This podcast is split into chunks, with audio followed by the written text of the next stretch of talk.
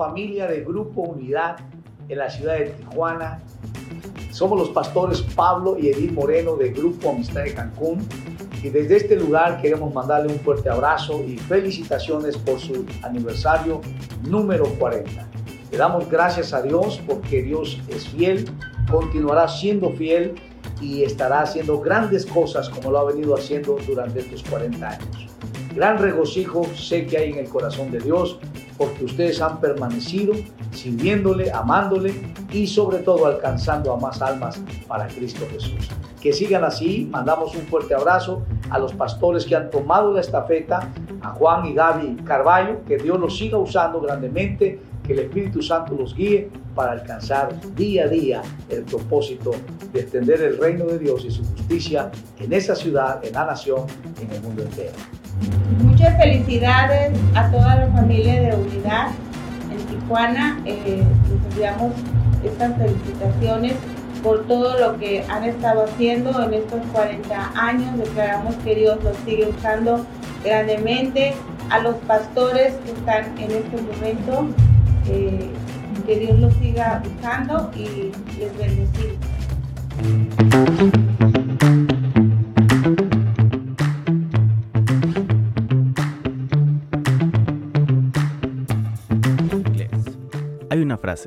Con la que las grandes empresas y marcas describen la tendencia de los consumidores por buscar lo vintage, lo retro, lo orgánico, back to basics. Parece que todos experimentamos una curiosa sed por el origen, por lo básico.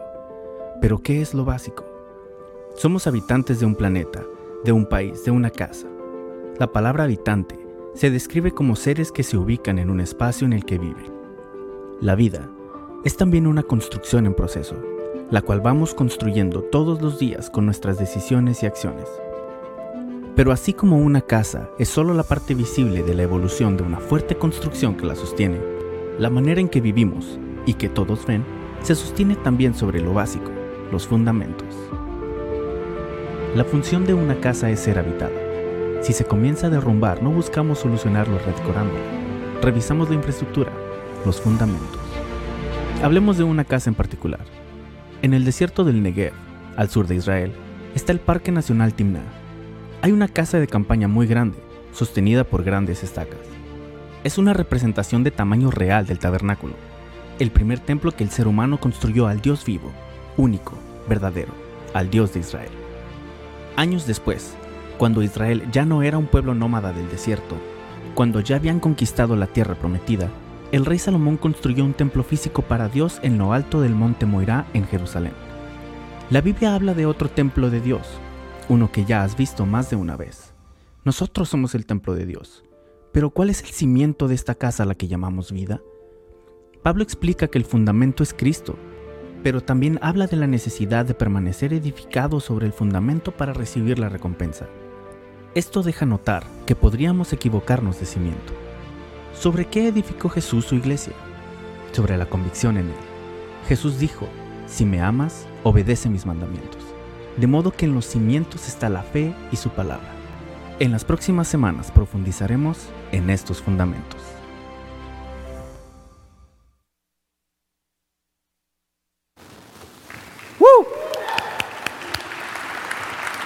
Qué buenos Dios, bienvenidos familia, ¿cómo están?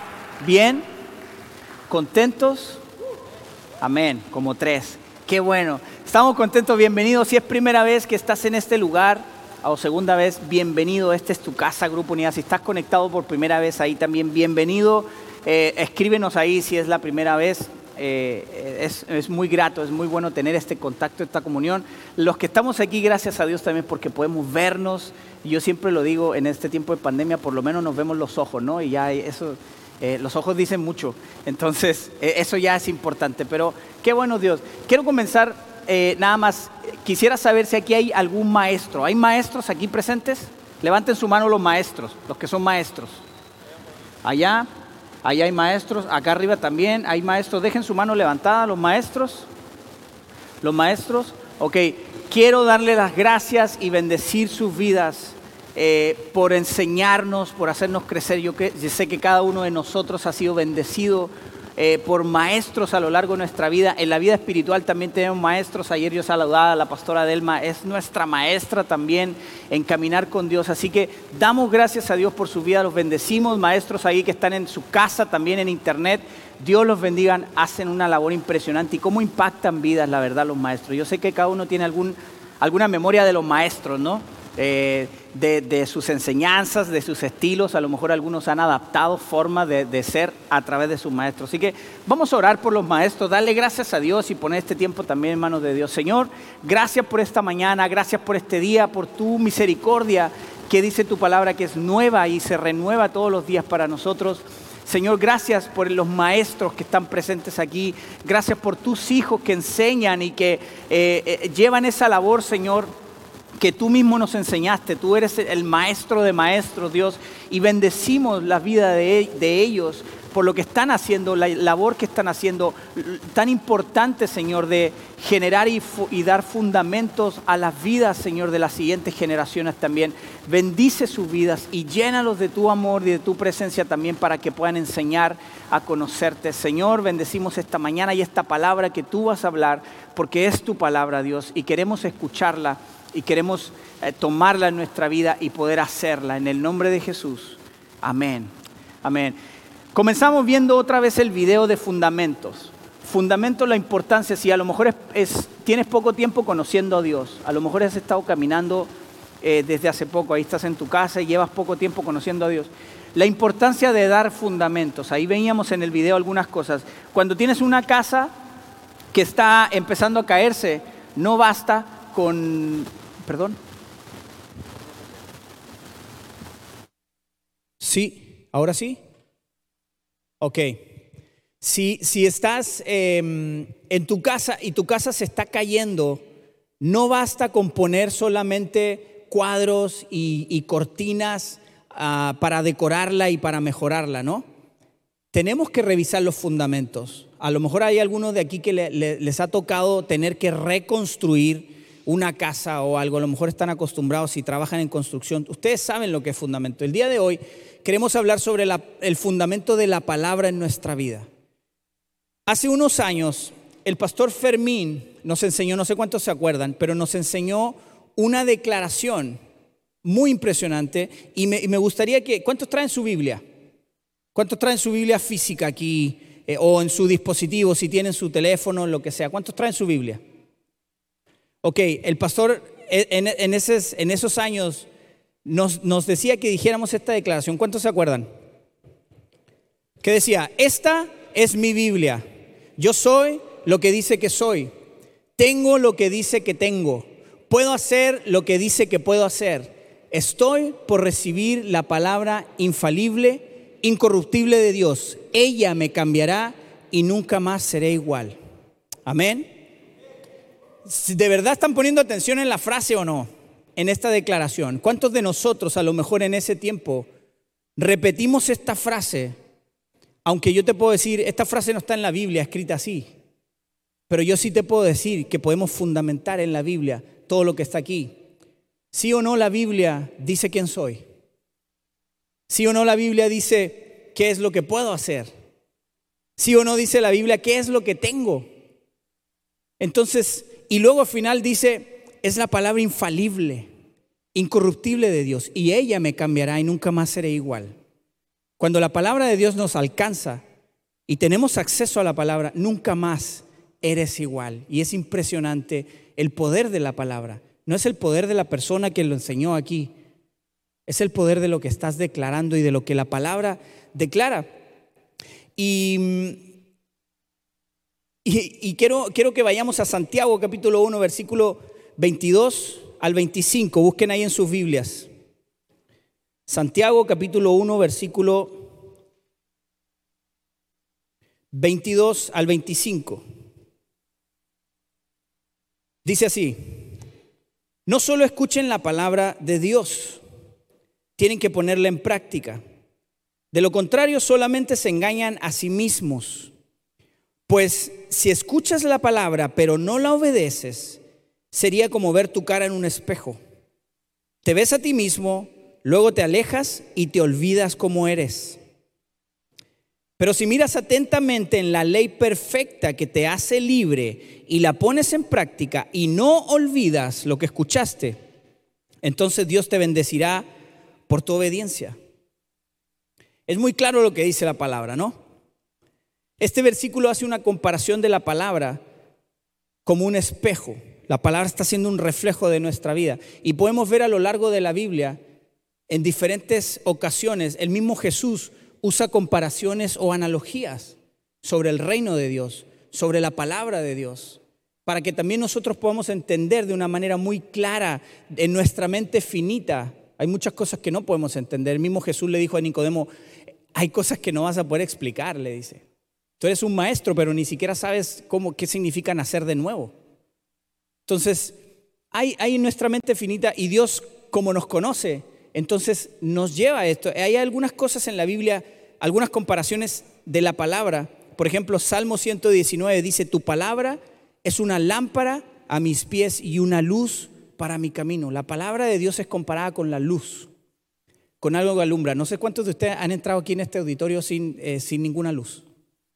¿Cuántos han tenido la experiencia de entrar? Está interesante, ¿verdad?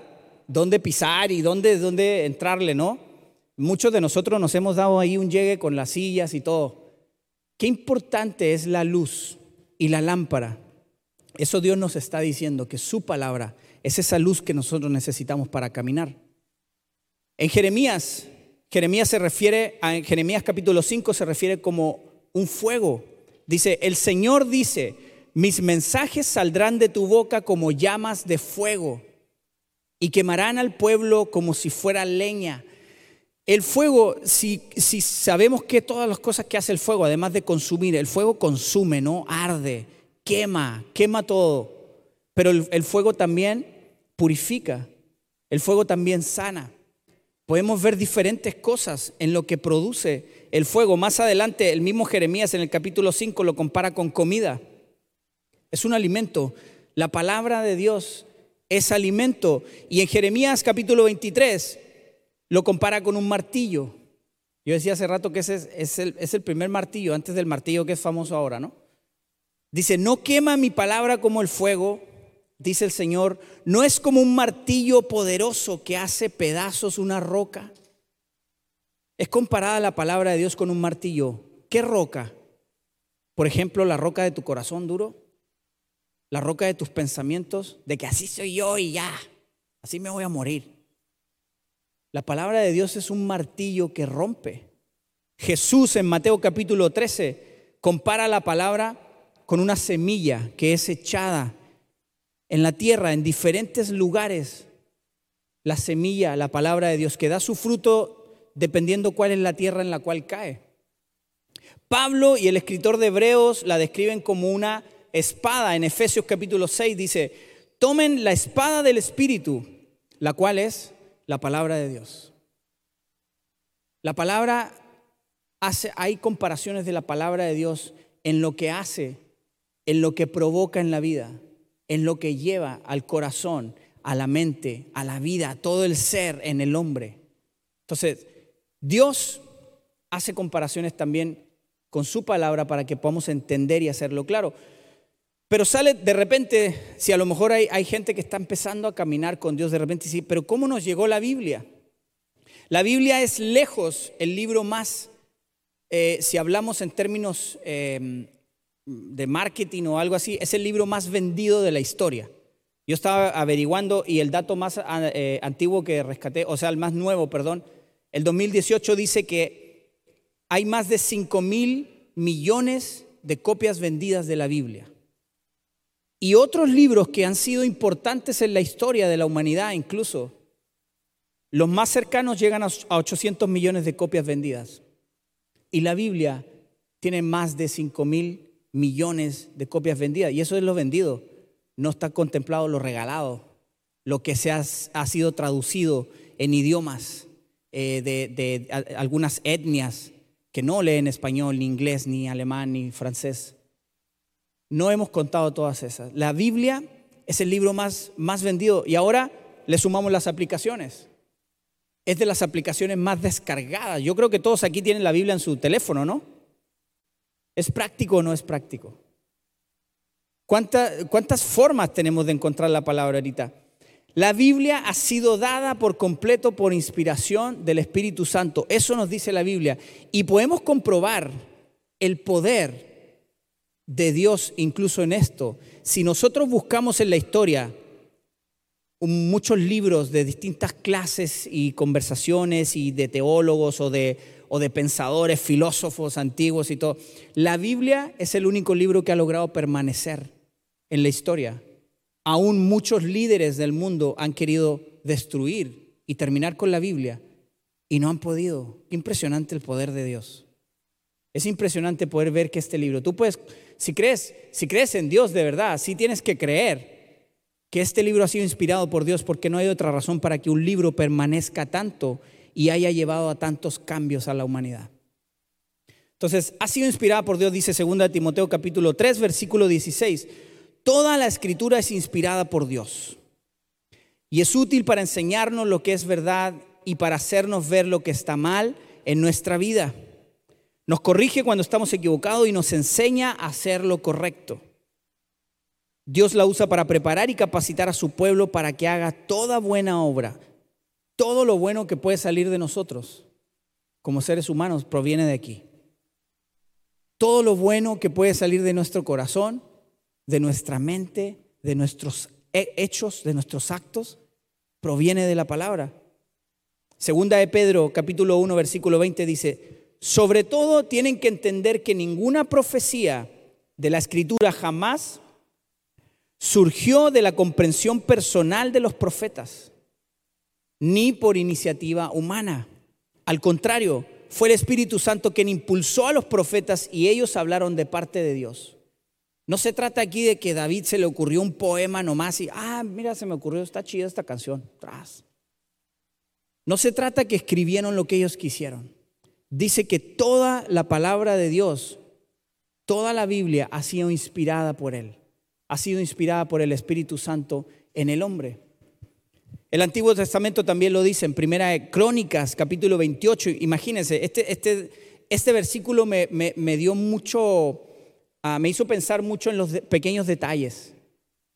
David hablando con Salomón sobre construir el templo de adoración, el templo donde iban a honrar a Dios, dice, cada detalle de este plan, le dijo David a Salomón, lo recibí por escrito de la mano del Señor.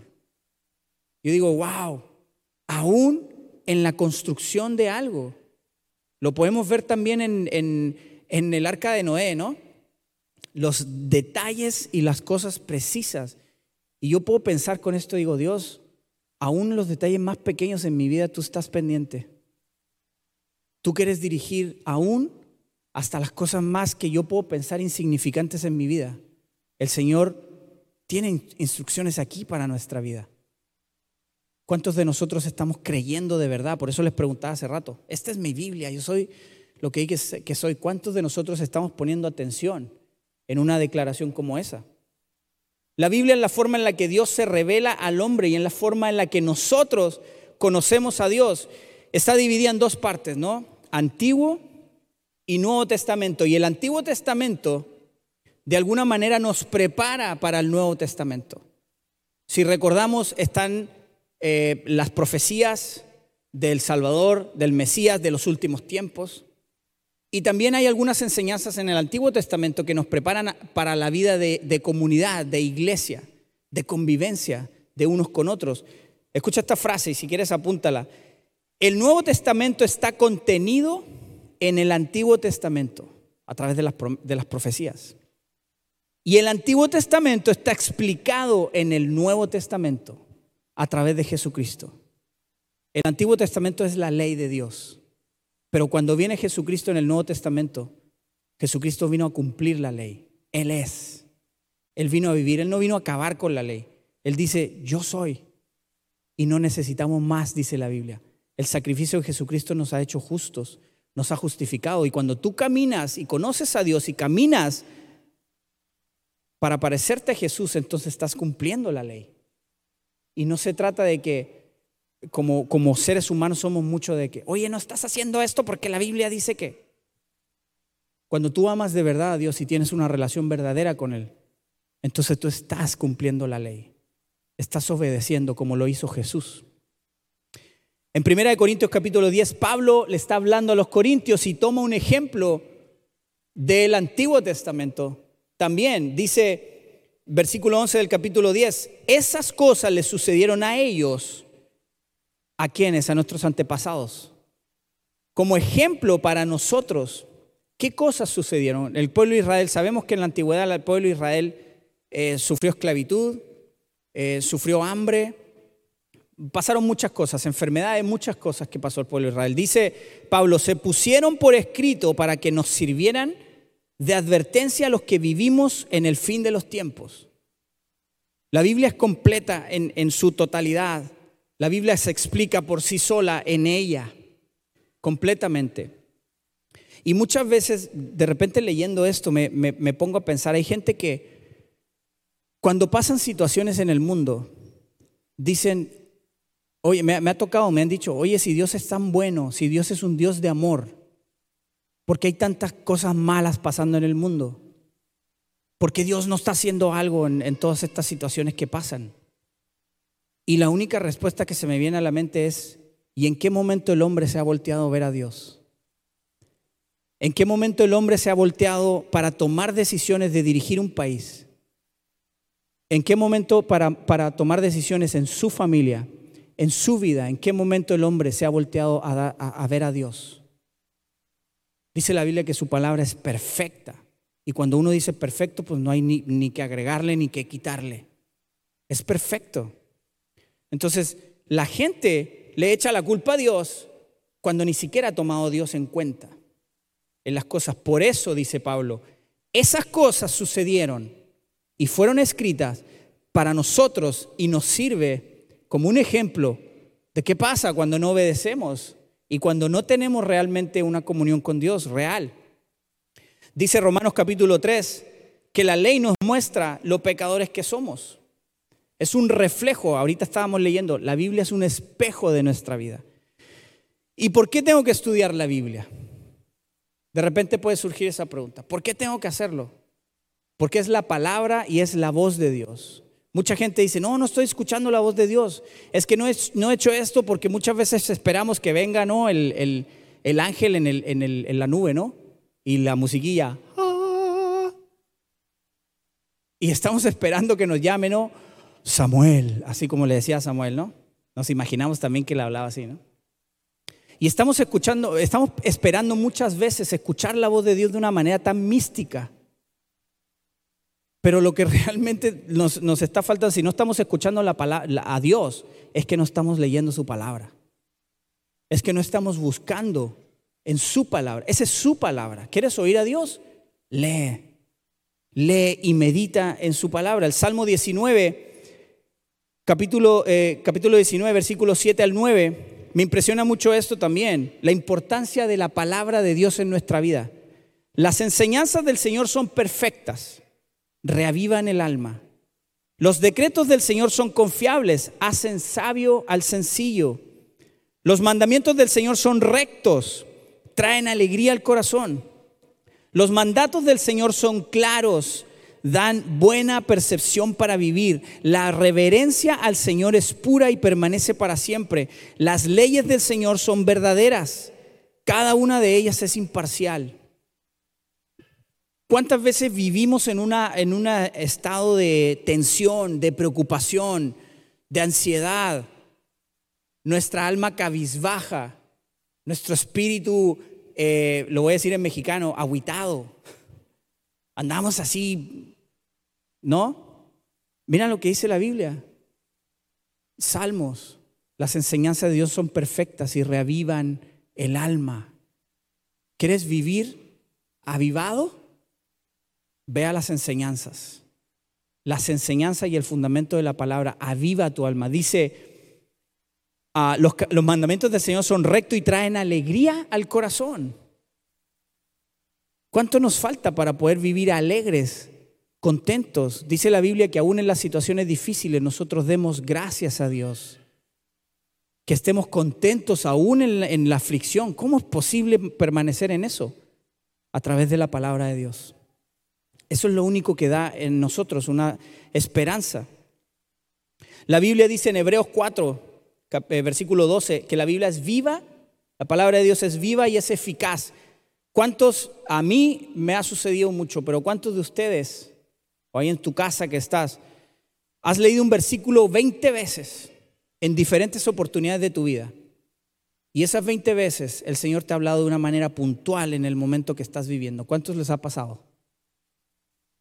Como cinco. A mí me ha pasado y yo he podido experimentar que la palabra de Dios es viva. Y así como su misericordia es nueva conmigo, porque yo fallo tras fallo. Yo soy un pecador. Yo reconozco mi condición. Pero también reconozco que Él vino y murió por mí y se sacrificó por mí. Se entregó por mí y luego resucitó. Y eso me hace justo ante yo puedo pararme y decir, aunque soy un pecador, Señor, tus misericordias son nuevas conmigo todos los días. Y en la medida que yo medito en su palabra, mis pensamientos y mi corazón es renovado, dice la Biblia, no lo digo yo, dice, tus pensamientos son renovados. Y cuando cambia tu manera de pensar, entonces cambia tu manera de vivir. La palabra de Dios es útil para enseñar, para instruir y es la doctrina verdadera de Dios. Y ahorita quise, quise eh, poner esta palabra doctrina porque estamos rodeados también ahorita en este último tiempo de muchas doctrinas y corrientes. Mira lo que dice el diccionario. Doctrina es un conjunto de ideas, enseñanzas o principios básicos defendidos por un movimiento religioso, ideológico, político, etc. O sea, cualquiera puede tener una doctrina. Es una enseñanza, son principios básicos. Y ahorita estamos rodeados de ideologías, ¿no? La ideología de este, de lo otro, de, la generación de cristal incluso, ¿no? Estamos rodeados de ideologías y cosas. Y Efesios capítulo 4 nos habla muy claro sobre la doctrina verdadera de la palabra. Dice, no sean inmaduros como aquellos que están, se están siendo arrastrados por diferentes corrientes y doctrinas y enseñanzas falsas que parecieran ser verdad, pero no lo son. Y la Biblia nos habla sobre la madurez, sobre estar firmes en la doctrina verdadera que es la palabra de Dios. Es, muy importante esto, familia, que la palabra, así como vimos la salvación, y hay otras cosas que son fundamentales en nuestra vida, la palabra de Dios es fundamental. Es un pilar de una casa que estamos construyendo en nuestra vida espiritual. Es uno de los pilares fuertes que debe estar ahí. La palabra de Dios. Cuando entiendes el por qué debes estudiar, entonces ahora sí puedes disfrutar, leer y meditar en la palabra de Dios. Y meditar, también me puse a buscar en el diccionario porque está muy de moda meditar, ¿no? Ahorita todo el mundo te dice, oye, medita. Mira, agárrate esta música, bájala ahí en tu teléfono, pon música y despeja tu mente y piensa y alíñate a alguna cosa, ¿no? alíñate a algo. Pero está muy de moda el tema de, de meditar. Pero la Biblia nos habla de meditar. Pero yo busqué en el diccionario qué significa meditar. Dice, dice que son técnicas que promueven la relajación, eh, construyen la eh, fuerza para la vida. Y esto es lo que más me impresionó desarrollan compasión, amor, paciencia, generosidad, perdón. Y yo dije, ah, estoy leyendo el, fruto del Espíritu, wow. ¿Cierto? Es lo que digo cuando leo de repente cosas, eso está en Google, lo pueden buscar. Son las definiciones de algo, porque la, la meditación está relacionada con el, la búsqueda del hombre en lo espiritual. El hombre está, necesita una conexión espiritual. Y la meditación eh, que el mundo te ofrece dice, ¿sabes qué? Libérate de todo, despeja toda tu mente y quédate en blanco. Está bien, pero de, eh, quédate en blanco para qué? Para llenarlo de qué? Llenarlo de la presencia de Dios. La meditación es enfocarte en Dios, es el proceso en el cual nosotros aprendemos a escuchar la voz de Dios. La meditación que nos habla la Biblia es el proceso en el cual nosotros aprendemos a conectarnos con su presencia. No puedo venir y meditar la palabra. Ah, voy a, leer la Biblia y voy a meditar. Y ahí estoy respondiendo mensajes. Y ahí estoy dando likes. Y ahí estoy mirando fútbol o lo que sea que te guste. Porque son cosas que están en el diario y a veces batallamos con eso, pero realmente no estamos dando la importancia de eso. ¿Cuántas veces nos sentamos a leer la Biblia, la palabra de Dios? ¿Cuántas veces pensamos con quién estamos en ese tiempo? ¿Cuántas veces reflexionamos en quién es el creador y el autor? No nada más de la Biblia. Eh, estamos en presencia del creador de todo. Estamos en presencia del creador de nuestra salvación. Muchos de nosotros venimos el domingo a la iglesia, así hemos sido criados también, yo también en mi casa. Cuando vamos a la iglesia vas a, a ver al rey. A lo mejor si estuviera el rey de España aquí o algo, viniéramos con la mejor traje, ¿no? Nos pusiéramos lo mejor. Definitivamente la mejor ropa comienza por el corazón. La mejor vestimenta en nuestra vida comienza por el corazón. Está bien que nos vistamos bien por fuera, pero ¿qué tal está nuestro corazón? En este caso es igual. Cuando meditas en la palabra, ¿con quién estás? Si sabes con quién estás pasando ese tiempo y meditando en la palabra de quién. Los resultados de meditar, Salmo 19 dice que calma el espíritu. Cuando tú meditas en la palabra de Dios, entonces tu espíritu está en calma. Salmo 119 dice que si pasamos, que si cuando meditamos en la palabra de Dios, pensamos más como Dios y entonces permanecemos en paz. ¿Cuántas veces cualquier cosita nos quita la paz? Cualquier cosita nos roba esos tiempos de paz, de comunión. Pero mientras más meditamos en la palabra de Dios, entonces pensamos más como Él. Y entonces la paz habita en nuestra vida, inunda nuestra vida. Isaías 40:30 dice que aumenta nuestras fuerzas. Cuando meditamos en la palabra de Dios, aumenta nuestra fuerza. Y ahorita yo, tengo, yo tengo un ejemplo que he vivido y siempre lo vivo. Cuando yo dispongo mi vida a ayunar, de vez en cuando ayuno. Y lo hago porque yo veo que es un sacrificio de algo que me gusta mucho, que es comer. Yo creo que hay varios aquí, ¿no? Amén, dice por ahí. Pero para mí es un sacrificio físico de decir, Dios, voy a dejar esto a un lado que me gusta mucho, que disfruto mucho para depender nada más de ti. Para que tú sostengas mi vida. Y yo soy de las personas que si no come hasta las 11 de la mañana, ya fracasó mi día. Ando con dolor de cabeza, estómago revuelto, me pongo un divo, pues me hago divo ahí. Así que si me ven así, quiere decir que no comí antes de las 11. Pero yo he podido experimentar que cuando dispongo mi vida y mi corazón a pasar un tiempo con Dios y meditar en su palabra y entregar algo que es alimento físico en sus manos, Él me da fuerzas. Es la única forma, Él me sostiene. Aun cuando es algo material, es algo carnal, es algo que podría ocasionarme problemas. He escuchado testimonios de gente que tiene problemas que no puede dejar de comer por salud. El momento en el que ellos disponen su corazón a entregar algo que podríamos decir su vida física depende de eso. No importa para Dios. Cuando tú dispones tu vida y tu corazón a tener y pasar un tiempo de meditar en su palabra, en su presencia, el Señor te da las fuerzas. Quiero mencionar tres puntos para terminar. Tres puntos importantes del fundamento de la palabra en nuestra vida. De acuerdo a lo que leímos en Santiago. Punto número uno, fíjate en el espejo.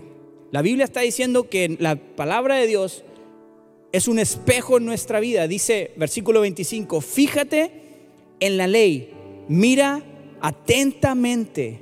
¿Cuántos tienen en su casa espejo y no lo usan? No levante la mano, eh, porque luego vemos algunos despeinados acá.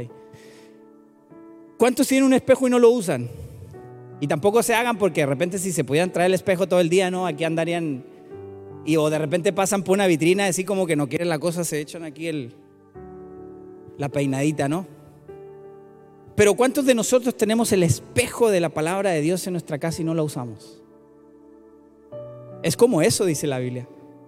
La palabra es como un espejo, pero si, si, si es como el espejo que tú te miras Y luego te olvidas, te sales de la casa, ya no estás mirándote en el espejo. Y te olvidas. Dice la Biblia, ese es el cuidado que tenemos que tener. Mira atentamente la ley perfecta de Dios y ponla en práctica. Tres preguntas para ustedes, respóndanla en su corazón ahorita. ¿Crees que la Biblia es la palabra de Dios? ¿Cuántas Biblias hay en tu casa? Saca la cuenta, incluyendo aplicaciones. ¿Cuántas Biblias hay en tu casa? Todos los tipos, colores y sabores que hay. ¿Ya calculaste? ¿Cuánto tiempo de la semana pasas leyendo y meditando la palabra? ¿Cuánto tiempo en la semana pasas meditando en la palabra de Dios? Punto dos, examina tu reflejo. Ya viste, ya te miraste en el espejo, ahora examina tu reflejo. Examina lo que está diciendo la palabra sobre ti. Yo soy lo que dice que soy. Tengo lo que dice que tengo. Puedo hacer lo que dice que puedo hacer. Examina tu vida en base a la palabra. Es la luz, es la que ilumina nuestro corazón. Si hay alguna cosa oscura o alguna cosa que está eh, impidiendo que incluso yo pueda tener una relación con Dios a través de los demás incluso, en mi relación interpersonal. Analízalo, analiza tus pensamientos, analiza tu corazón, analiza tus palabras. A lo mejor de repente te preguntas, ay, ¿por qué estoy tan grosero? ¿Qué onda? analiza, examina tu reflejo. Por último, acuérdate de lo que has visto. Dice el verso 25 de Santiago capítulo 1. Lee atentamente la ley perfecta de Dios. Y si no olvidas lo que escuchaste, si no olvidas lo que viste en tu reflejo, entonces Dios te bendecirá por tu obediencia. ¿Queremos ser bendecidos? Recordemos y acordémonos del reflejo que tenemos ahí de nuestra vida. Dios habló a Josué en Josué capítulo 1, 8 y lo animó y vean lo que dice. Estudia constantemente este libro de, este libro de instrucción, estudia. Pero ahora le dice, medita en él de día y de noche, para asegurarte de obedecer todo lo que ahí está escrito. Solamente entonces prosperarás y te irá bien en todo lo que hagas. Estudia, medita en la palabra de día y de noche Supongamos que te echaste un bocado de la palabra de Dios en la mañana y te vas a tu trabajo, te vas a hacer tus quehaceres masticando, masticando la palabra. ¿Qué es lo que Dios te habló ese día? Y vas tragando poco a poco durante el día la palabra de Dios. Y llegas hasta la noche y sigues meditando en lo que Dios es, en lo que Dios hace, en lo que Dios te habló ese día. Cuando la gente tiene comunión contigo y tiene contacto contigo en el día, entonces tú estás meditando en la palabra. ¿Y qué va a salir de tu corazón? La palabra. De la abundancia del corazón habla la boca. Lo que hay en el corazón es lo que sale. Señor, gracias, gracias esta mañana. Por tu palabra, por tu amor, Señor. Gracias porque nos sentimos abrazados por tu amor a través de tu palabra. Gracias porque tu palabra es verdadera, tu palabra es un fundamento, tu palabra es viva, tu palabra es eficaz para nosotros, Señor, en toda situación. Señor, permítenos que este día podamos entender eso de manera que podamos caminar en ello. Y así como dice Santiago, lo que hemos leído de la ley perfecta tuya, y lo que hemos oído a, lo largo de nuestros años, a lo largo de la vida, de tu amor y de tu palabra, Señor, que no nos olvidemos, que todos los días podamos recordar ese amor, esa pasión que tú tienes por nosotros, por limpiar nuestro corazón, por librarnos, por perdonarnos, por sanarnos. Gracias Dios por este tiempo. Bendice esta casa. Bendice cada familia que está aquí, cada familia que está conectada en internet. Señor, bendícenos y llévanos más allá, Señor, a un nivel de relación tan profunda, Dios, que podamos respirar tu Espíritu Santo, que podamos andar, caminar, entregar, Señor, tu amor, tu Espíritu Santo, Señor, que tu palabra transforme y renueve nuestro entendimiento, nuestros pensamientos, nuestras acciones. En el nombre de Jesús. Amén. Amén. Me gustaría hacer una invitación aquí. Si vas a aplaudir a Dios, hazlo, hazlo bien.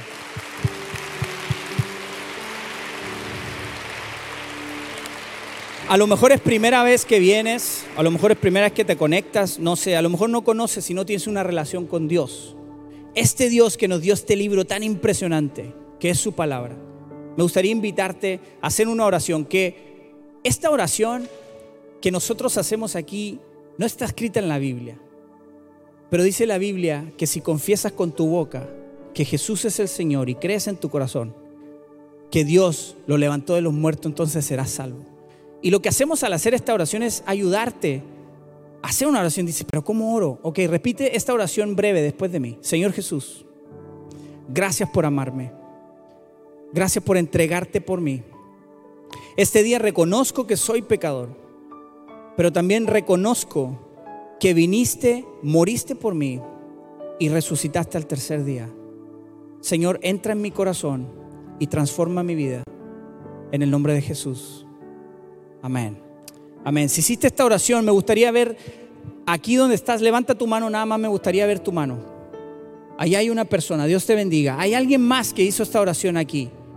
Me gustaría ver tu mano. Dios te bendiga, bienvenido. Allá atrás, arriba, hay otra persona. Alguien más que hizo esta oración. Aquí hay una persona, bienvenido. Alguien más que hizo esta oración por primera vez. Aquí hay una persona que también, Dios te bendiga. Allá hay dos, tres, cuatro. Wow, Dios te bendiga. Gracias Dios. Gracias allá abajo. Mira, wow.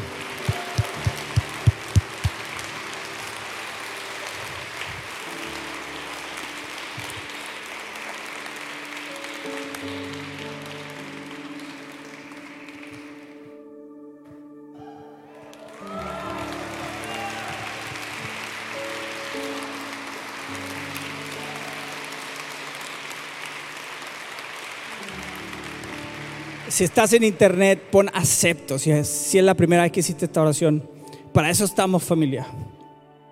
Esto es para lo que hemos sido llamados.